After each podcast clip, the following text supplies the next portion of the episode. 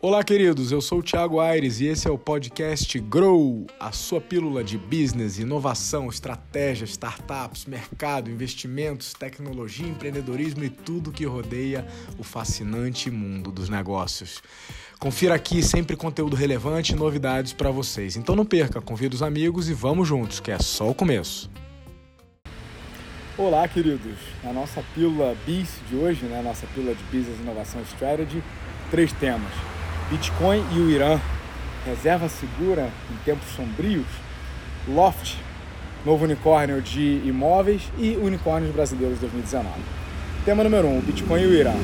Já não é de hoje que o, o, mainstream vem tentando atacar e matar e sufocar o Bitcoin, né? a moeda é, virtual aí mais, mais famosa, né? mas ele insiste e persiste. E nas últimas semanas, a atuação desse, desse ativo digital tomou um rumo muito interessante com a escalada da tensão entre Estados Unidos e Irã, que naturalmente movimenta a economia, porque ela é baseada em risco e retorno, né? A negociação de bitcoins teve uma escalada muito, muito intensa.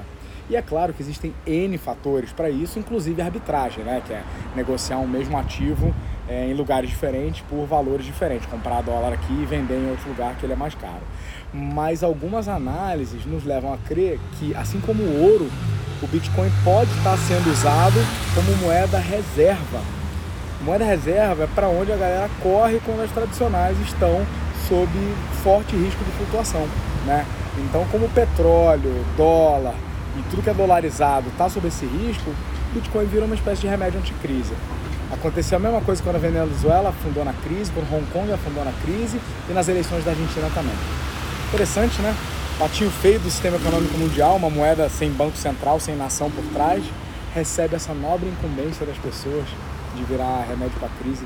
Temos esquisitos esses, né? Futuro ninguém sabe, mas seguimos de olho. Recomendo seguir o Rudá Pellini, especialista no tema e uma das minhas fontes nesse, nesse assunto. Segundo tema, a Loft, startup brasileira do setor de imóveis, fecha 2019 com um aportezão lindo de 175 milhões de dólares e alça a categoria de unicórnio, empresa avaliada em mais de um milhão de dólares. Um, um bilhão de dólares. A Vulcan Capital, com a Anderson Horowitz, capitaneou essa rodada com um monte de outros fundos de VC, incluindo a Monashi. Né? Segundo a galera da Loft, essa captação vai toda para expansão nacional e internacional.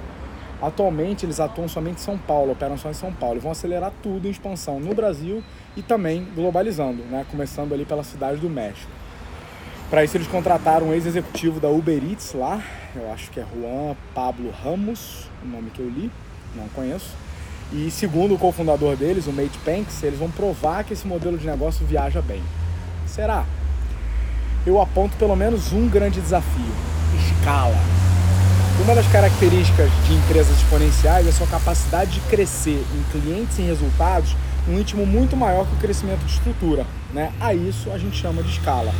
É, o negócio deles, de flip and buy, é antigo pra cacete, é muito lucrativo, mas é extremamente customizado, é artesanal.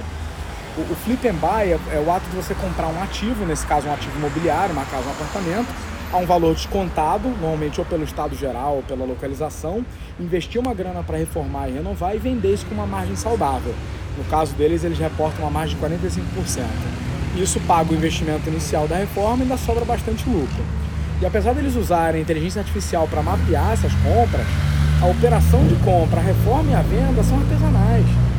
Sem dúvida tem muito mercado, sem dúvida eles podem ganhar eficiência com os métodos deles, com fornecedores, com padronização, mas crescer em escala eu acho difícil.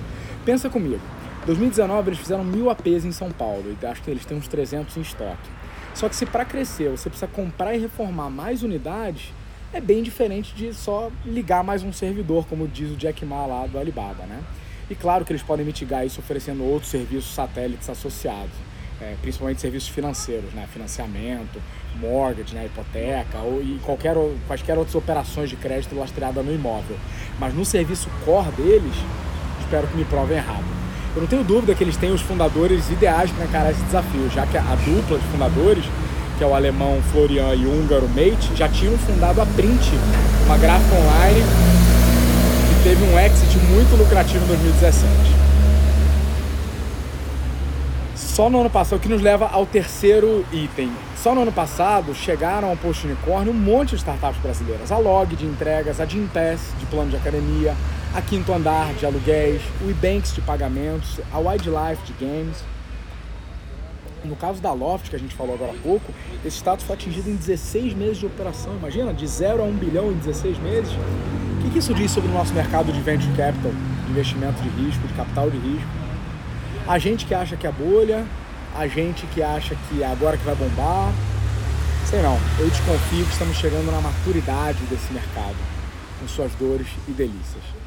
Fiquem ligados, a gente vai voltar a falar disso aqui no BIS, nossa pílula de business, inovação e estratégia. Até a próxima.